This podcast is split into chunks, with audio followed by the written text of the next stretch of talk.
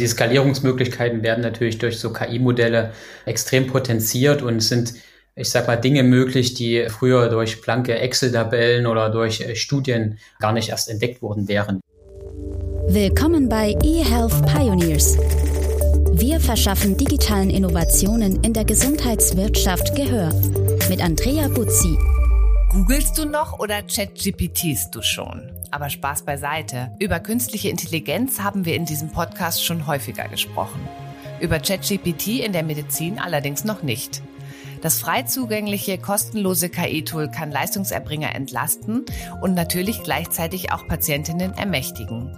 Wie etwa eine Mutter aus den USA. Diese hatte nach 17 erfolglosen Arztbesuchen die Symptome ihres chronisch kranken Sohns bei ChatGPT eingegeben. Die KI nannte ihr endlich die richtige Diagnose, die später auch von einem Arzt bestätigt wurde. Die Mutter sagte, dass alle Ärzte nur auf ihr Fachgebiet geblickt hätten. Niemand sah das große Ganze. Die Vorteile von ChatGPT für Ärztinnen sind ähnlich weitreichend. Als Co-Pilot kann KI zum Beispiel Arztbriefe unterstützen und damit viel Zeit für administrative Aufgaben einsparen. Mein heutiger Gast ist Head of Business Development Dach bei einem polnischen KI-Spezialisten. Mit ihm spreche ich darüber, wo diese Entwicklung hinführen kann. Kann ChatGPT das Gesundheitssystem revolutionieren? Oder sollten wir doch lieber die Finger davon lassen? Herzlich willkommen, Jörg Weise von Infermedica. Hallo, ich freue mich total auf den Austausch mit dir heute und bin echt gespannt, wie das Resultat aussehen wird. Mhm. Jörg, was sagst du? KI in der Medizin, gut oder böse? Auf jeden Fall gut. Also ich bin auf jeden Fall ein Befürworter davon, wie man KI im Gesundheitswesen einsetzt. Ich denke tatsächlich, dass diese nennen wir sie bahnbrechende Technologie, die es ja nicht erst seit ChatGPT gibt, sondern auch schon vorher, äh, uns zahlreiche Möglichkeiten bietet, die Art und Weise, wie wir Gesundheitsversorgung in Anspruch nehmen oder auch bereitstellen, grundlegend verbessern wird. Mhm. Ja, ich glaube auch, ich hatte mit einem vorherigen Gast auch gesprochen über individuelle Diagnostik und das Laborverfahren gibt es schon ewig, Jahrzehnte, aber erst durch eine KI kann jetzt auch skaliert werden, also viel mehr Analysen gemacht werden und viel mehr Mustererkennung und damit dann natürlich auch Krankheiten diagnostizieren oder Entwicklung von Krankheiten. Das fand ich ganz interessant, dass eben die Technologie, die wir haben, durch KI nochmal stark verbessert wird. Die Skalierungsmöglichkeiten werden natürlich durch so KI-Modelle extrem potenziert und sind ich sag mal, Dinge möglich, die früher durch blanke Excel-Tabellen oder durch äh, Studien gar nicht erst entdeckt worden wären. Wie weit ist denn aus deiner Sicht KI schon im Gesundheitswesen etabliert?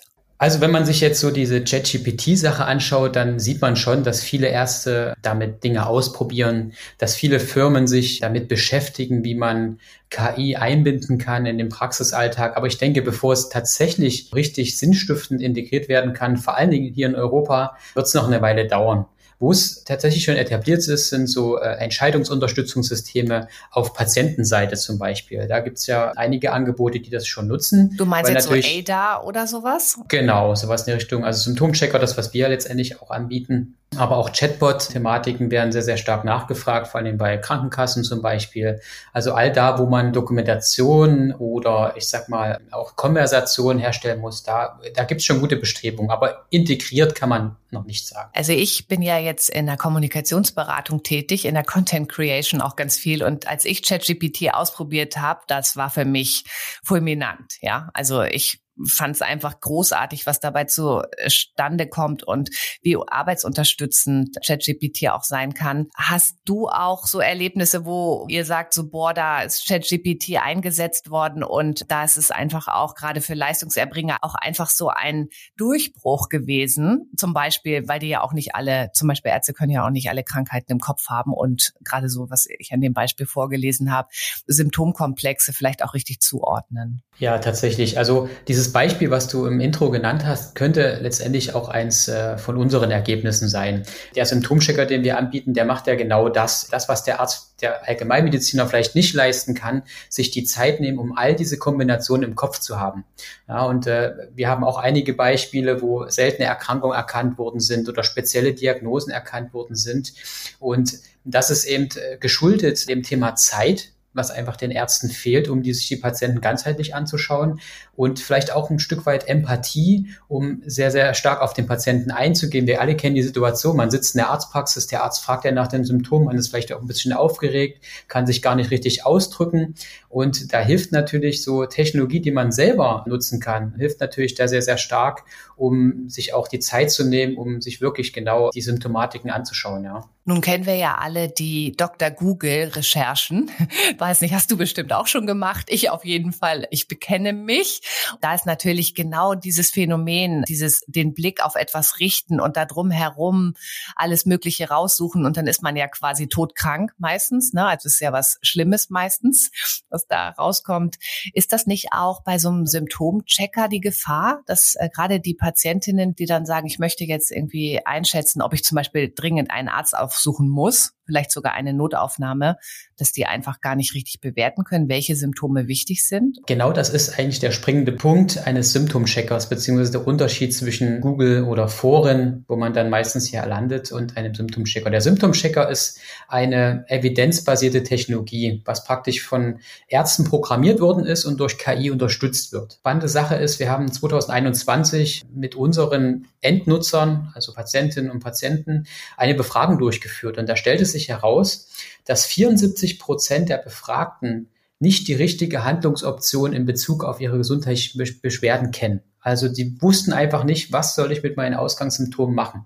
40 Prozent hatten überhaupt keine Vorstellung davon, wie sie vorgehen sollten, also welcher Arzt in Frage kommt oder was sie überhaupt tun sollen. So, und das ist letztendlich ein maßgeblicher Punkt, was wir auch im Gesundheitssystem sehen. Ich habe oftmals Austausch mit Kliniken, ja, wo es darum geht, die Notfallaufnahmen sind voll. Da kommt Sonntagnachmittag, kommt eben derjenige, der rein, der sich in den Finger geschnitten hat. Ja.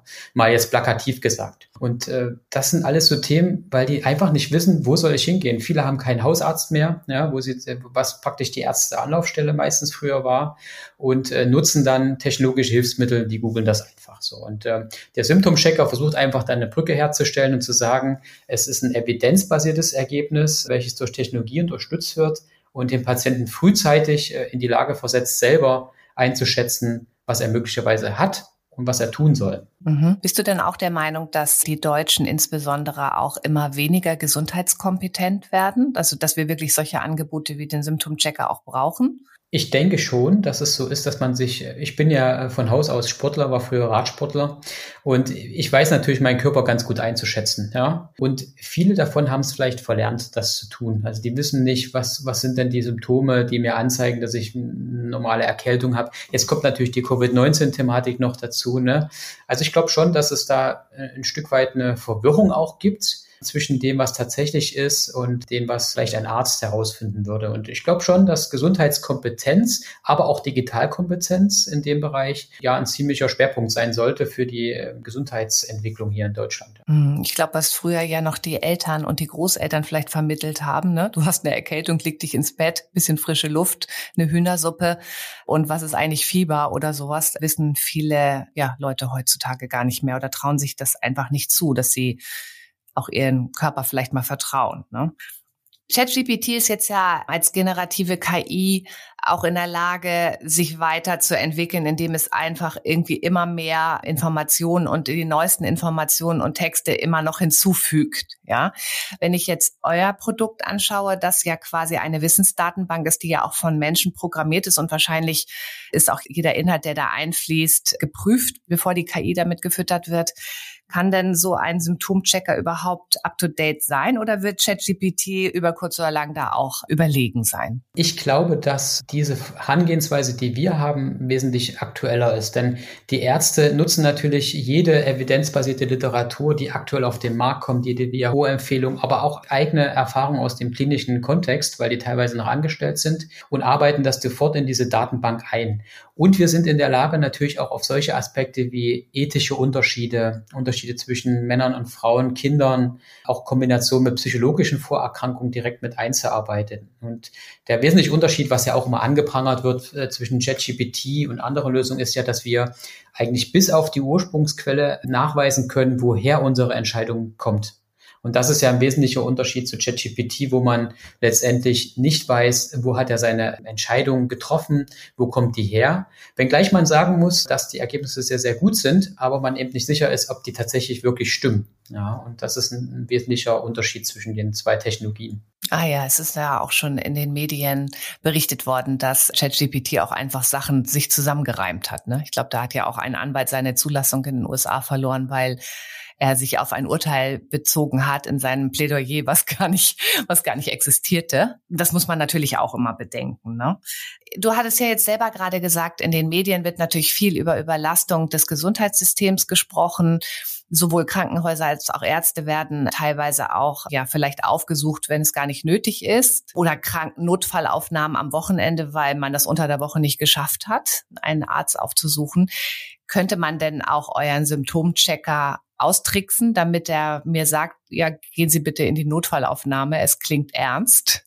Oder ist das nicht möglich? Gibt es da so Mechaniken wie vielleicht auch in der Marktforschung, wo man die Leute noch mal so ein bisschen mit Gegenfragen abprüft, ob sie auch wirklich die richtige Antwort gegeben haben? Ja, tatsächlich ist das so ein Stück weit integriert, aber auf der anderen Seite ist natürlich eine Technologie immer davon getrieben, wie der Nutzer die bedient. Ja, also wir basieren natürlich darauf, dass der Nutzer ehrliche Antworten und Fragen gibt. Und letztendlich ist es aber so, dass wir auch, wir sind ja Medizinprodukt, also Symptomcheck dem Medizinprodukt, gewisse Qualitätsschleifen auch eingebaut hat. Zum Beispiel arbeiten wir mit Red Flags. Das heißt, wenn du eine bestimmte Kombination an Symptomen angibst, führt der Symptomchecker dies sofort zu einer Resultat, was dir sagt, geh bitte in die Notfallaufnahme. Ja, das können teilweise natürlich Symptomkombinationen sein, wo man vielleicht nicht in erster Linie darauf schließen würde, dass es ein Herzinfarkt ist, möglicherweise oder sowas. Schlaganfall, schwere Infektion. Genau, solche Sachen. Und da gibt es von den Ärzten natürlich gewisse Fragen, die man stellen kann, um, um sowas eben zu vermeiden, dass dass man eben sagt, okay, ähm, der Patient wird frühzeitig darauf hingewiesen, dass es eine Notfallaufnahme ist, um einfach sicherzustellen, dass der Symptomchecker auch letztendlich das tut, was er macht, nämlich Resultate erzielen, die dem Nutzer helfen. Ihr habt ja sicherlich viele Daten gesammelt über das, was die Menschen in die Symptomchecker oder auch international habt ihr das Produkt ja am Start eingeben.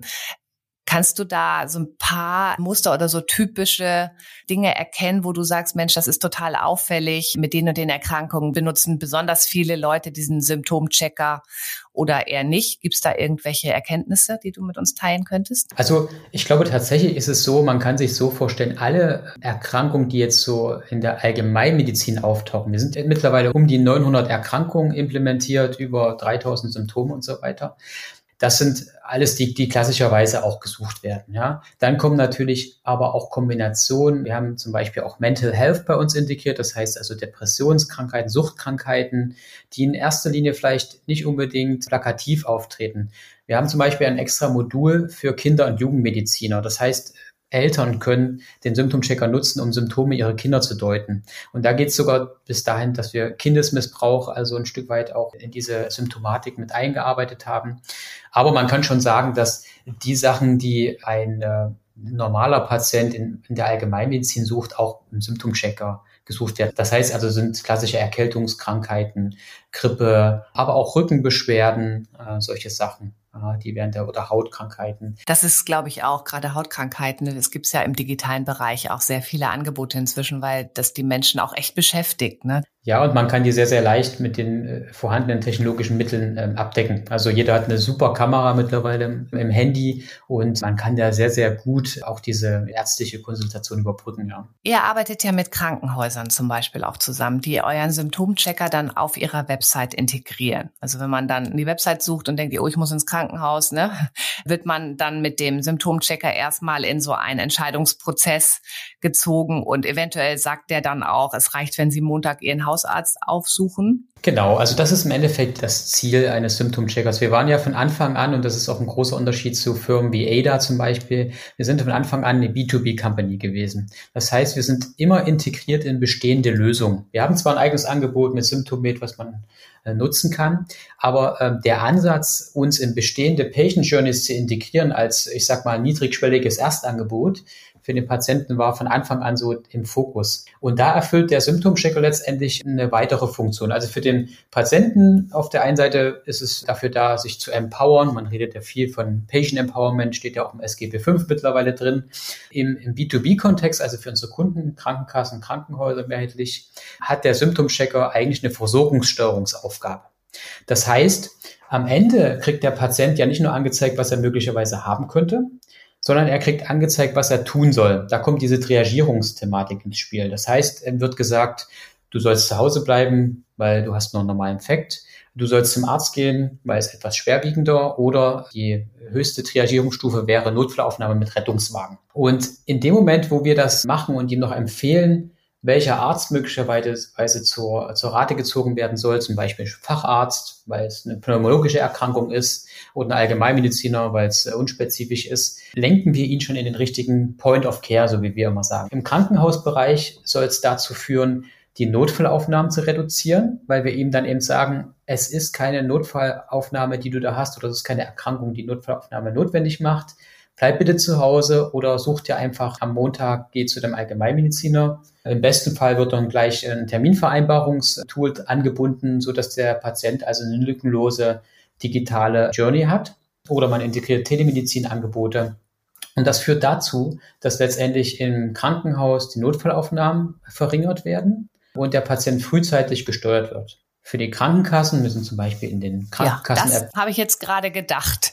Das ist doch eigentlich eine Aufgabe der Krankenkassen, was ihr macht, oder? Genau. Und bei den Krankenkassen führt es natürlich dazu, weil das, was Krankenkassen ja wollen, ist immer Versorgungssteuerung frühzeitig machen. Ne? Die wollen also frühzeitig den Patienten an die Hand nehmen und sagen, pass auf, wir haben ein digitales Angebot oder nutze unser Telemedizin-Angebot oder bleib zu Hause, wir haben Präventionsmaßnahmen, die dich unterstützen, wieder gesund zu werden. Und das ist, wie du schon sagst, prädestiniert dafür, auch bei der Krankenkasse eingesetzt zu werden. Das heißt, die nutzen dann den Symptomchecker, das heißt, der Patient kann das oder der Versicherte kann das in dem Fall nutzen und bekommt am Ende, wenn er zum Beispiel Rückenschmerzen angegeben hat, einen Link zu einem Online-Physiotherapieprogramm. Ja, die gibt's ja auch zuhauf mittlerweile. Zum Beispiel Kaya.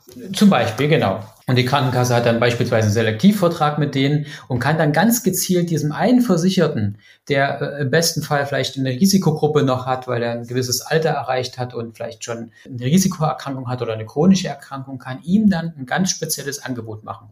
Und das ist das, was die Krankenkassen eigentlich ziemlich gut finden. Ja, neben dem Ergebnis halt den Patienten frühzeitig zu steuern und nicht erst, wenn die Rechnung vom Arzttermin irgendwann eintrudelt nach sechs Wochen soweit total plausibel. Also es war auch wirklich mein erster Gedanke. Das müssten doch eigentlich die Krankenkassen hosten, dieses Thema Symptomchecker. Aber ich bin schon manchmal am Zweifeln, ob die Krankenkassen wirklich irgendwie auch das größte Interesse daran haben, eine Effizienz in der Patient Journey herzustellen. Weil ich habe eher immer das Gefühl, man braucht ja erstmal doch einen Hausarzt, der einen dann überweist zu einem Facharzt. Und wenn man das dann überspringt, es ist ja ungleich schwerer, überhaupt irgendwo einen Termin zu bekommen. Also insofern ist das ein bisschen Zukunftsmusik oder habe ich da einfach schlechte Erfahrungen gemacht in letzter Zeit? Ich glaube tatsächlich, dass die Krankenkassen gerade noch mitten im Wandel stecken. Also im Wandel von dieser alten Payer-Mentalität zu, zum Player, ne? Vom Payer zum Player. Ja, das ist ja so ein klassisches Buzzword. Aber ich glaube, das ist tatsächlich so, dass viele gute Intentionen haben. Man sieht auch sehr, sehr viele junge Leute mittlerweile in den Krankenkassen, die natürlich extra für die Digitalisierungsthemen geholt werden und natürlich auch die Führungskräfte und die ähm, CEOs dieser Welt, die, die den Wandel natürlich erkannt haben, die gesehen haben, wir müssen anfangen, besser mit unseren Versicherten umzugehen, weil wir natürlich dann auch in defizitäre Lagen kommen, weil ich sag mal, dieses Fallpauschalen oder dieses Mobi-RSA-Systematiken, die wir haben, die sind natürlich nicht für alle fair auch, ja, an der Stelle. Und da geht es natürlich darum, mit den Versicherten auch entsprechend gut umzugehen und die frühzeitig auch lange gesund zu halten. Und ich glaube, dieser Wandel ist schon da, wenngleich natürlich die gesetzlichen Regulatorien noch nicht wirklich optimal dafür ausgelegt sind. Das muss man auch ganz ehrlich sagen. Ja, allein schon was Präventionsansätze angeht, die ja deutlich unterrepräsentiert sind im Budget. Definitiv. Und nur noch ergänzend muss man auch als versicherten Sicht, muss man ja auch sagen, wenn du jetzt Versicherter bist, du denkst ja nicht in erster Linie daran, dass die Krankenkasse, wenn du krank bist, der erste Ansprechpartner bist. Und diesen Wandel müssen wir noch, müssen wir noch hinbekommen, ja, dass, dass die Krankenkassen sich platzieren als Unterstützer im Gesundheitsprozess und nicht nur als äh, Zahler, wenn es um äh, oder vielleicht wenn es um Zahnzusatzleistungen geht, ja, oder um die Krankmeldung, die ich dahin schicke, sondern die müssen aktiver Teil dieser Gesundheitsversorgung, dieser Patient Journey, dieser Patientenreise, was auch immer sein. Du und ich, wir verfolgen jetzt ja wahrscheinlich schon seit Monaten und Jahren die ganzen News im Bereich Digital Health und was Herr Lauterbach alles so plant und Herr Spahn davor. Ich höre ja ganz oft Geschichten auch von meinen Podcast-Gästen oder auch von unseren Kunden, wo ich immer denke, eigentlich ist euer Produkt doch eine staatliche Aufgabe. Ja, wenn wir zum Beispiel schauen, die EPA und die entsprechenden Authentifizierungsprozesse entwickelt jede GKV im Prinzip für sich selbst. Ja, also es wird quasi wahnsinnig viel Geld ausgegeben, damit jede unserer äh, zahlreichen GKVs ein eigenes System entwickelt. Da könnte man ja auch sagen, so, das ist jetzt hier das Produkt, implementiert das bitte. Was würdest du denn sagen? Wäre es nicht tatsächlich am einfachsten, wenn man die medizinischen Erkenntnisse dieser Welt ne, in einem großen Projekt zusammenstellt, das vielleicht auch unter staatliche Aufsicht stellt und das dann einfach in unsere Patient Journey an verschiedenen Stellen platziert. Ja, bei der Krankenkasse, bei meinem Hausarzt vielleicht, bei meinem nächsten Krankenhaus, aber vielleicht auch als tatsächliches B2C-Angebot. Ne? Und jetzt haben wir ja so viele Angebote. Also ich könnte jetzt, glaube ich, fünf, sechs aufzählen, die es schon gibt. Ist das ineffizient? Ich bin definitiv deiner Meinung, dass wir so ein übergeordnetes Portal brauchen. Für Deutschland, wenn nicht sogar für Europa. Das muss man ja auch sehen, länderübergreifende Kommunikation. Zumindest bei der EPA ist das ja angedacht und so weiter. Aber ich kann dir ein sehr gutes Beispiel geben. Die polnische Landesregierung hat unseren Symptomchecker auf deren Webseite gehostet. Die haben uns gefragt, im Zuge der, ich sag mal, ukrainischen Flüchtlingsbewegung sozusagen, die auf die zugerollt ist, haben die gemerkt, wir haben gar kein Angebot für unsere ukrainischen Freunde. Und da unser Symptomchecker in 24 Sprachen übersetzt ist, sind die auf uns zugekommen und gesagt, Mensch, können wir eure Technologie nicht nutzen für ein Erstangebot für diese ukrainischen Freunde? Naja, das wäre ja auch international denkbar in unterversorgten Entwicklungsländern und so weiter. Ne? Dafür ist eigentlich Informatica gebaut. Das ist ein, einfach unsere Vision, weltweit die Gesundheitsführung leicht zugänglich, präzise und effizient zu gestalten. Und genau wie du sagst, für solche Regionen, die keinen Zugang zur Gesundheitsversorgung haben, wie wir, wir haben ja hier ein Luxusproblem in Deutschland. Wir müssen nur schauen, wie wir sie richtig verteilen. Aber es gibt natürlich Regionen, die eben keinen Zugang haben zur Gesundheitsversorgung. Und wie du sagst, dort in Polen ist es so, dass das als erster Kanal genutzt wird. Die Ukrainer können das also praktisch nutzen, um eine erste Einschätzung herauszustellen. Und sowas würde ich mir natürlich auch wünschen.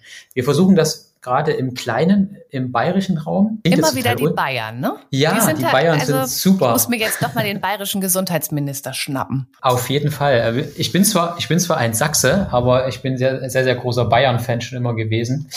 Und äh, da versuchen wir das gerade im Kleinen. Es klingt zwar jetzt total unsexy, aber wir haben ein Projekt mit dem Bayerischen Heilbäderverband. Also Kuren Heilbäder kennt man ja so von den Kuren dieser Welt und von, von den Urlaub mit der Oma. Ich kenne es zumindest daher noch.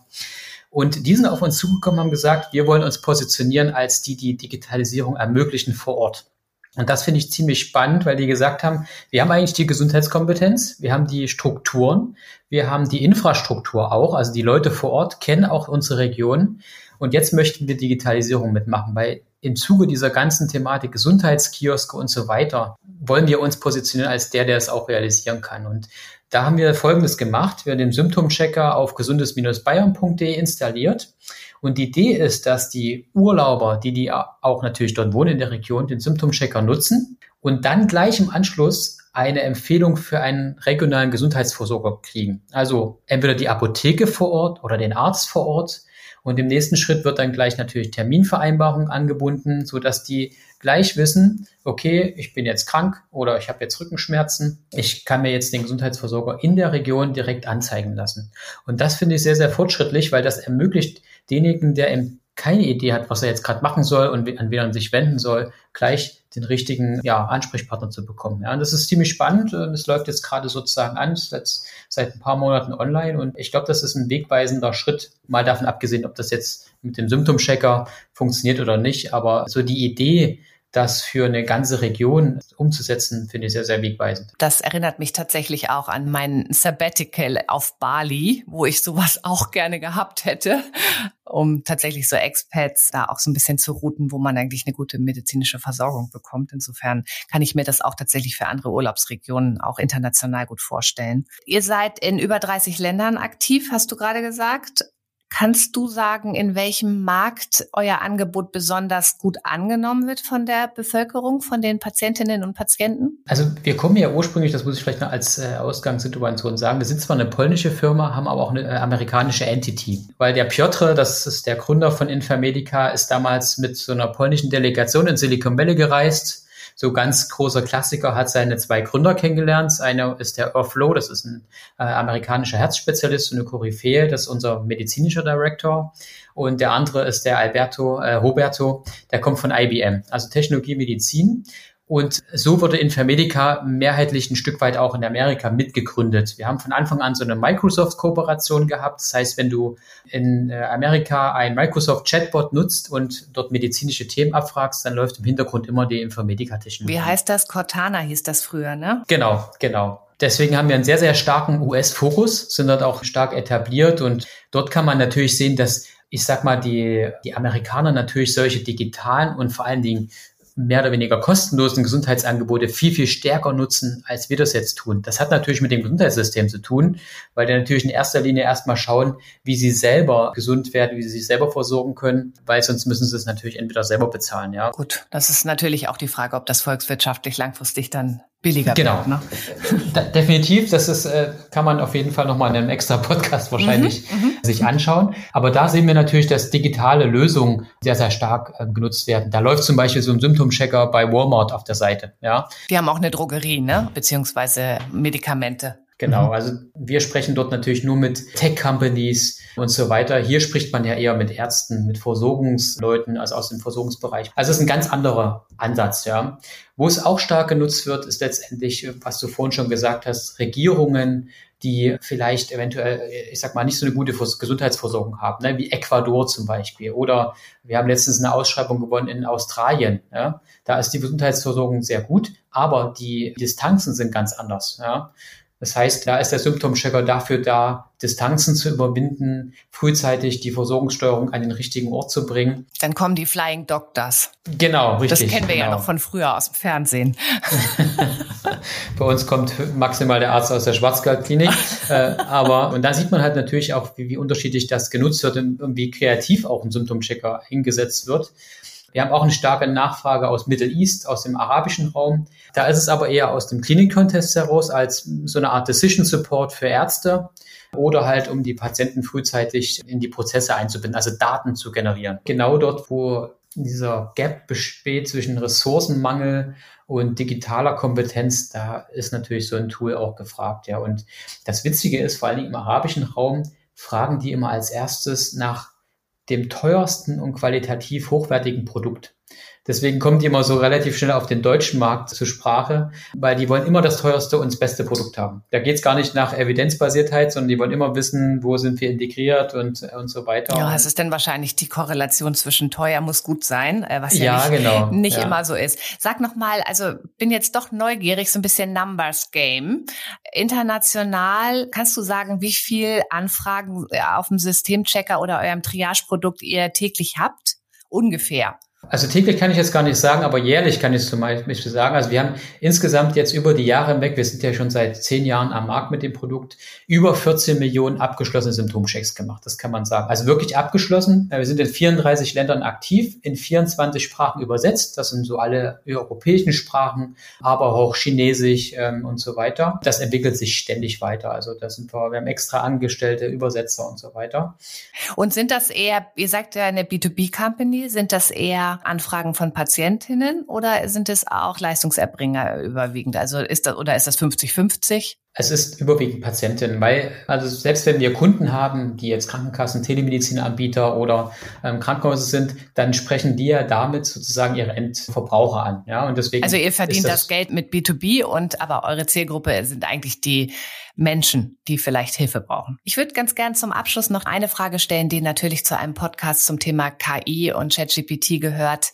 Wo gibt es Risiken oder wo ist aus deiner Sicht auch Vorsicht geboten? Also Vorsicht im Sinne von, lass uns das im Auge behalten und nicht, lass es uns ganz bleiben lassen. Also ich denke tatsächlich, dass KI sehr, sehr vieles an Prozessen vereinfachen kann. Sehr, sehr viel auch im Bereich Empathie und Zeit uns zeigen kann, wie es besser geht.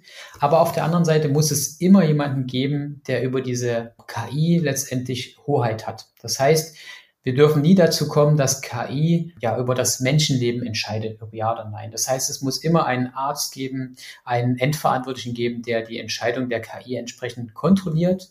Und auf diesem Weg kann KI aber sehr, sehr viel Zeit und Ressourcen einsparen und letztendlich auch die Gesundheitsversorgung sehr, sehr effizienter gestalten. Okay, ja, vielen Dank. Ich habe jetzt so mitgenommen aus unserem Podcast, dass die Gesundheitskompetenz und auch die Einschätzung von Menschen, ob sie eine Gesundheitsversorgung brauchen, über digitale Angebote sehr gut angenommen wird. Und wir sind uns ja auch einig, dass das eigentlich ja auch eine Aufgabe der Krankenkassen ist, die ja die Gesundheitsversorgung und Steuerung verantworten, würde ich immer sagen, in Deutschland. Ich fand es auch sehr spannend, was du erzählt hast aus den USA, wo natürlich erstmal der Patient und die Patientin versucht, sich selber zu helfen. Und wir sind am Ende ja uns einig, dass KI hilfreich ist, solange es komplementär eingesetzt wird, wie es ja eigentlich in den meisten Branchen und Sektoren auch am sinnvollsten erscheint und dass es immer jemanden braucht, der die Hoheit über die KI hat. Ganz herzlichen Dank, wunderbares Gespräch. Vielen Dank nochmal an Jörg Weise von Infermedica. Vielen Dank, hat mich auf jeden Fall sehr gefreut. Bis bald. Übrigens, dieser Podcast ist eine Produktion von The Medical Network. Wir verschaffen digitalen Innovationen in der Gesundheitswirtschaft Gehör. Willst du das auch? Dann freuen wir uns über Likes, Shares und eine Bewertung bei iTunes. Noch mehr spannende Folgen findest du auf unserer Website www.themedicalnetwork.de.